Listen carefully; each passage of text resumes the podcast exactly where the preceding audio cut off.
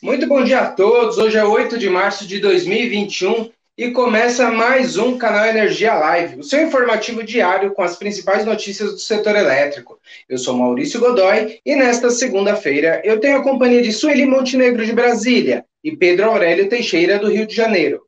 E temos como os destaques desta edição: senador recomenda prioridade à MP da Eletrobras. ONS traça mapa de assuntos prioritários. União divulga o nome dos indicados ao Conselho da Petrobras. E temos ainda o giro de notícias e a agenda da semana.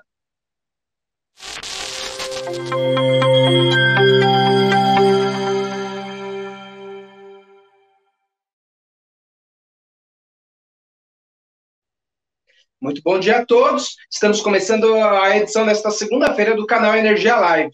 Dia Internacional da Mulher. Aqui eu gostaria de dar meus parabéns por esta data um símbolo da luta pela igualdade de gênero. Bom, cada vez mais elas estão presentes no setor elétrico, né? E, que foi tradicionalmente um setor sempre masculino, né? E para iniciarmos essa nossa live de hoje, eu gostaria de dividir a tela com a Sueli Montenegro, de Brasília, para falar sobre a recomendação do senador Marcos Rogério, né, acerca da MP da Eletrobras. Bom dia, Sueli. O que, que o senador falou sobre a MP? Celina, estamos sem o seu áudio. Desculpe, Maurício. Bom dia você. Sim, bom dia. Em primeiro lugar, obrigada aí pela parte que me cabe aí nos cumprimentos ao Dia Internacional da Mulher, tá? E, bom, eu vou começar a contar um pouquinho dessa história aí do, do Marcos Rogério. Ele que foi relator do, do MP da, da no Senado, né, do projeto de modernização do setor, o PLS 232, acredita que se os dois temas entrarem ao mesmo tempo no plenário da Câmara, é, eles vão acabar concorrendo, né, são dois itens, ah, vão, vão se misturar dois assuntos que são importantes. Ele até disse que gostaria de ver o antigo PLS 232, que agora é PL 414, né, que está na Câmara já, é, avançar com rapidez lá mas a prioridade do debate deve ser a medida provisória 1031, que é a, da, privatização da Eletrobras. Bom, o projeto que trata do novo modelo comercial do setor elétrico, uh, ele ainda aguarda a nomeação do relator. No caso da MP, foi, já foi escolhido, é o, é o deputado Elmar Nascimento, do da Bahia, né? E o caminho natural, assim, de, de tramitação das medidas provisórias é você escolhe uma comissão, nomeia uma comissão mista, né, instala a comissão mista a, de deputados e senadores, elabora-se um relatório, a comissão aprova e depois a, os plenários das duas casas votam separadamente e aí eles referendam o que foi aprovado lá ou então alteram o relatório final lá da, da comissão. É isso que acontece. Agora, no caso do projeto de lei, ela pode, ou pode tanto passar pelas comissões temáticas, por exemplo, esse projeto aí do, de lei da, de modernização, ele pode passar, por exemplo, pela Comissão de Minas e Energia, Comissão de Meio Ambiente, por exemplo, estou dando exemplo assim. Ah, enfim, então, a, a, a, critério lá da mesa da Câmara, né, do presidente da Câmara, ele pode passar por várias dessas comissões ou pode ir para uma comissão especial, se você tiver mais de três comissões temáticas, onde ele, ele, ele vai tributar é, tramitar, por questão de celeridade, pode-se escolher uma comissão mista, ou pode-se também aprovar um requerimento né, no, no plenário da Câmara, é, puxando esse projeto diretamente para o plenário, entendeu? Então, assim, aprovando-se um requerimento de urgência, ele pode ir direto para o plenário. Ah, e é isso, ah, enfim, ah, tudo aí, tanto na questão da, da, da MP, quanto da Eletrobras, quanto do PL, da, da modernização, vai depender aí da, do posicionamento do, do, do, Congresso, né? No caso lá da, da do, do, PL especificamente, é uma decisão lá da, da mesa da Câmara. E o grande lance, é, o grande lance, entre aspas, né, ele que usou essa expressão, Marcos Rogério, do projeto de lei é, da, do PL da Eletrobras, é que ela já, ele, a MP já autoriza, desculpe, da MP, né, ela já autoriza o BNDES a contratar imediatamente os estudos de avaliação e, e de uh, elaboração da modelagem lá de capitalização da empresa. Uh, o governo pretende fazer essa operação de capitalização até o fim do ano, Por isso essa pressa toda aí e toda essa, essa, essa questão de ter se enviado esse projeto por medida provisória, para tentar acelerar isso. É isso que eu teria a falar sobre esse assunto, Maurício. Volto aí com você. Obrigado, Sueli. Sempre competente, a nossa grande Sueli. Parabéns pelo Dia Internacional das Mulheres. Obrigado, Sueli. Bom, agora vamos mudar um pouco do tema, é, ir para o Rio de Janeiro. O INS lançou um mapa de assuntos prioritários, né? Chamou, para isso eu chamo o Pedro Aurélio Teixeira, do Rio de Janeiro, para conversar com a gente sobre o assunto. Bom dia, Pedro. Como é que foi aí o, o que, que o INS trouxe aí de, de informações? É, o INS lançou esse mapa é, regulatório, né? O primeiro mapa regulatório aí, a intenção dele é que daqui a para debater antecipadamente aí discussões regulatórias, é, contribuindo aí para a modernização do setor, Maurício. Dentre aí essas essas é, evoluções que ele quer debater, a gente tem é, recursos é, distribuídos, aí geração distribuída é um dos tópicos que está em destaque. A gente tem também é, usinas híbridas, segurança cibernética, é, serviços ancilares, esses aí são esses temas que, por conta das evoluções tecnológicas que o setor elétrico vem passando, e o ONS decidiu aí selecionar esses temas para é, debater aí e destacar. Volto contigo aí, Maurício. Perfeito, Pedro. Agora, ainda aí no Rio de Janeiro, né, a Petrobras divulgou um comunicado, né, com os nomes dos indicados da União para comporem, né, recomporem o conselho de administração da empresa, né? Uh, que, que, quem foi o, quem foi, quais foram os nomes indicados, Pedro? Uhum.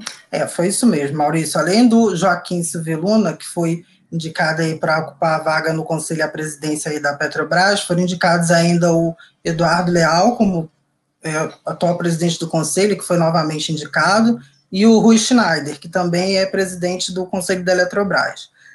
Tem também ainda o Mário Andrade Weber, um engenheiro civil aí que tem atuação de mais de 16 anos na Petrobras, o Murilo de Souza, que é geólogo e consultor aí no segmento de energia, e a Sônia Sulzbeck Villa-Lobos, que, dentre outras atividades, aí, ela já foi conselheira da Petrobras de 2018 a 2020. E a Petrobras disse ainda também que pode é, fazer ainda mais duas indicações aí para o Conselho, Maurício. Fico por aqui e volto com você. Obrigado, Pedro. Bom, você volta daqui a pouquinho na nossa agenda da semana. Bom, vamos agora então para o nosso giro de notícias. É, eu tenho aqui como destaque, o primeiro destaque do dia é a informação de que a EDP concluiu a aquisição de 40% do capital votante da Blue Sol, né? uma empresa que atua com geração distribuída. O valor da transação é de 20 milhões de reais, estimado em 20 milhões de reais, por essa fatia da empresa, né? Uh, já no, no, se, no, setor de geração eólica, né, outra notícia aqui que nós tivemos é que a fabricante Nordex, né, que controla também a Acciona, divulgou que seu volume de vendas em 2020 foi 41,6% maior do que em 2019, um valor aí de aproximadamente 4 bilhões e 600 milhões de euros. Né? O, EBITDA da empresa chegou a 94 milhões de euros, é um, um valor aí superior em 24,1% quando comparado a. Não, desculpa, superior não, inferior a 2019, que foi de 123 milhões e 800 milhões de euros, né? O valor de 94 milhões de euros apurados em 2020. Bom, esses dados a empresa afirmou são preliminares, né? E, e voltará a divulgar, aliás, e a empresa divulgará seus resultados oficiais financeiros em 23 de março. Então, pode ser que haja alguma mudança aí, alguma surpresa aí da Norvex. Bom, vamos lá. É, temos ainda que a CPFL Energia anunciou que está investindo 20 milhões de reais para a criação do laboratório de mobilidade elétrica em veículos para até 2022, né? O projeto ele foi iniciado no ano passado e conta com a parceria da Siemens e do Gesel. A Siemens vai desenvolver os carregadores, a Volkswagen entrará com dois caminhões elétricos, né, carrocerias, e os cestos aéreos serão fabricados pelo Senai Cimatec. Bom, esse foi o giro da semana, né? E como toda segunda-feira, já comentei com o Pedro, né? A gente tem a nossa agenda da semana, né? Uh, que está começando, então peço para que todo mundo volte à tela, né? Sueli, Pedro. E aí eu queria começar, Sueli, aí eu queria começar com você, Pedro. O que, que a gente tem aí da agenda aí para os lados do Rio de Janeiro?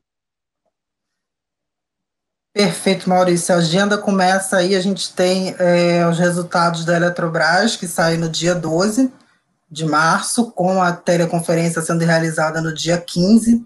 Lembrando que esse vai ser, esse vai ser o resultado aí do último trimestre do ano passado e do ano de 2020, né? E também vai ser o último resultado da gestão do Wilson Ferreira Júnior à frente da, da presidência da Eletrobras. Deve, provavelmente essa vai ser a última vez aí que ele se apresenta como presidente da, da estatal. A gente tem também aí PMO, ONS aí essa semana também. É, a gente teve aí que na semana passada a primeira revisão semanal do PMO deu, apresentou uma redução aí, a, a redução de 40% do, na previsão do custo marginal de operação médio no Sudeste e uma previsão de carga aí para desacelerar para 2,2% em março, Maurício. Aí é o que eu tenho de, de agenda aí para essa semana.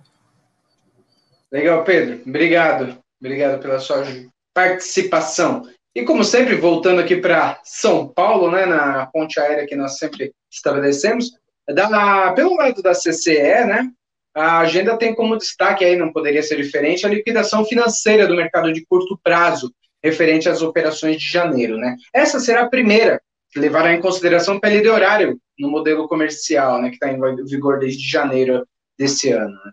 Além disso, teremos também expectativa de novos pagamentos de débitos né, nessa operação, que estão represados aí por agentes devido a medidas judiciais, é um problema que dura aí cinco anos, né, no mínimo, né, e que sempre foi apontado como o maior problema do setor elétrico até pelo menos o ano passado, quando saiu surgiu a, essa, essa solução.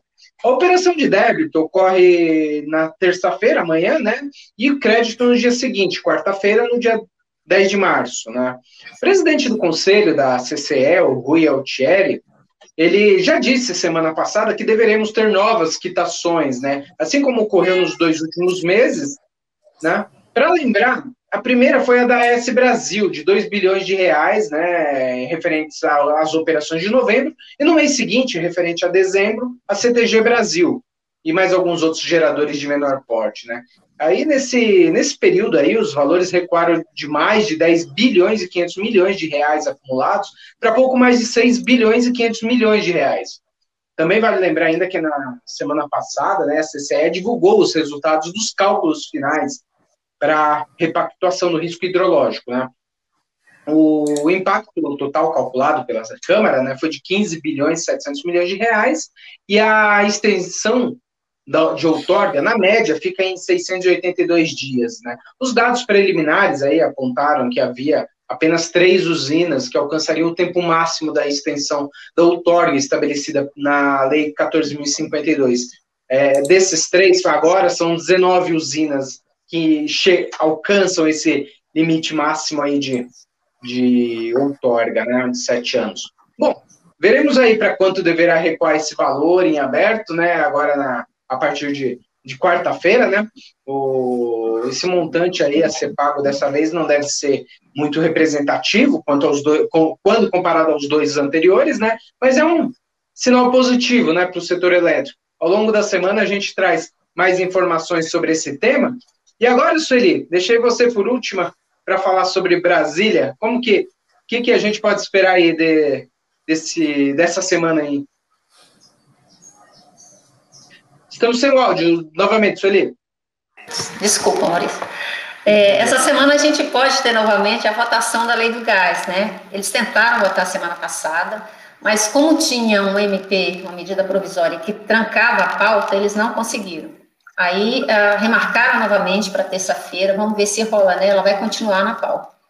Vamos também acompanhar o andamento da MP da Eletrobras, que já tem o relator, como eu tinha dito pouco antes, é o Elmar Nascimento, deputado, e tem ainda que ver a relatoria do projeto de modernização do setor elétrico, né, que na, na Câmara recebeu, recebeu o número de é, PL 414, antes era o PLS 232. Ah, e, por último, não houve acordo semana passada na, na, entre os líderes ah, para definir a divisão das comissões permanentes, são 25 comissões, entre elas a Comissão de Minas e Energia, né? E uh, ficou definido que eles vão se reunir nesta terça-feira para voltar a tratar do assunto e fechar aí com quem vai ficar com quais comissões, quem vai, vai presidir as comissões, enfim. Uh, o que está se falando é que a Comissão de Minas e Energia, que trata dos assuntos do setor elétrico, ficaria com o PL e que o, o indicado seria o deputado Edio Lopes, uh, de Roraima. Enfim, a gente vai ter que acompanhar para ver isso. Né? Ah, tem também a reunião da ANEL na terça-feira, e aí eu destacaria entre os assuntos o julgamento do recurso administrativo da empresa Agronegócio Altaluz Brasil, que foi uma das vencedoras do, do, do, leilão de transmissão de dezembro, mas foi a única que não teve habilitação ainda confirmada pela diretoria da ANEL, né? E pela comissão de licitação. Ela teve problemas de documentação, segundo a, a, a ANEL, e a ANEL já homologou o resultado do leilão para os outros 10 vencedores, ficou faltando essa empresa. Enfim, vai julgar amanhã e ver se aceita ou não o recurso, enfim. Se ela tiver resolvido a questão da documentação, aí é, provavelmente a ANEL vai homologar depois o resultado né, do, do certame. Ah, tem dois outros pontos importantes que eu gostaria de destacar, que são o resultado da consulta pública, que trata do aprimoramento da, da regulamentação relativo à vida útil regulatória dos, dos, ah, dos, ativos de transmissão. Esse é um assunto importante porque a cada vez que a ANEL aprova a, a realização de reforços, autoriza a realização de reforços e melhorias ah, para as transmissoras, é, significa que você vai ter um aumento, um aumento na parcela da receita anual das transmissoras e isso impacta na tarifa do consumidor final.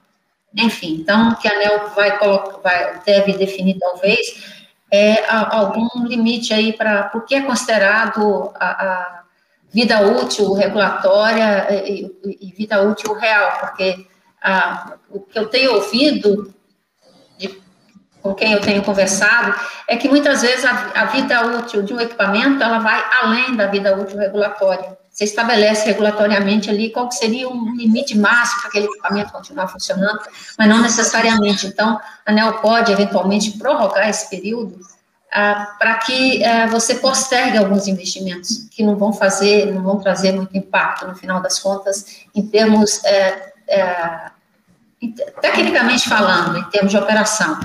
Mas, se autorizar todos de uma vez, aí a tarifa vai ter um, um aumento explosivo. Então, é isso que a ANEL quer botar.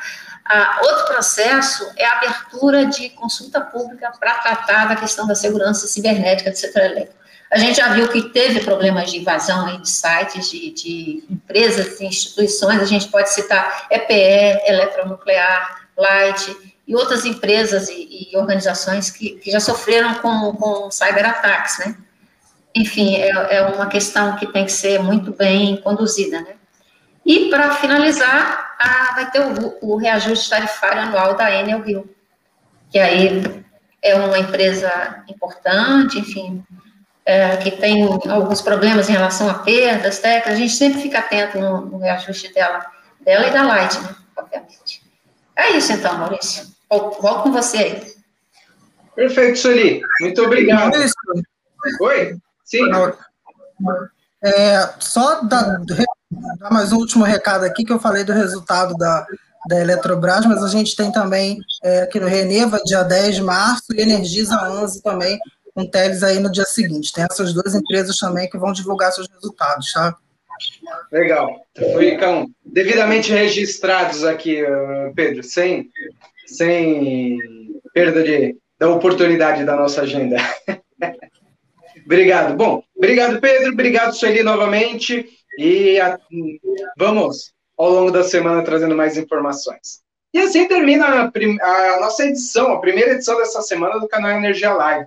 Muito obrigado a todos que nos acompanharam. Lembrando aos nossos seguidores que, além de assistir ao vivo pelo Twitter, no YouTube e, e lógico, no nosso canal, nosso portal canalenergia.com.br, né? A gente pode assistir o nosso programa excepcionalmente no Facebook dos eventos Brasil Indie Power e Energy Solutions Show. A gravação desses programas também está disponível no nosso perfil no Instagram, canal Energia Oficial, e em podcast no Spotify. Uh, bom, para conferir mais detalhes sobre estas e muitas outras notícias, acesse canalenergia.com.br. Tenham todos um ótimo dia e até amanhã. thank you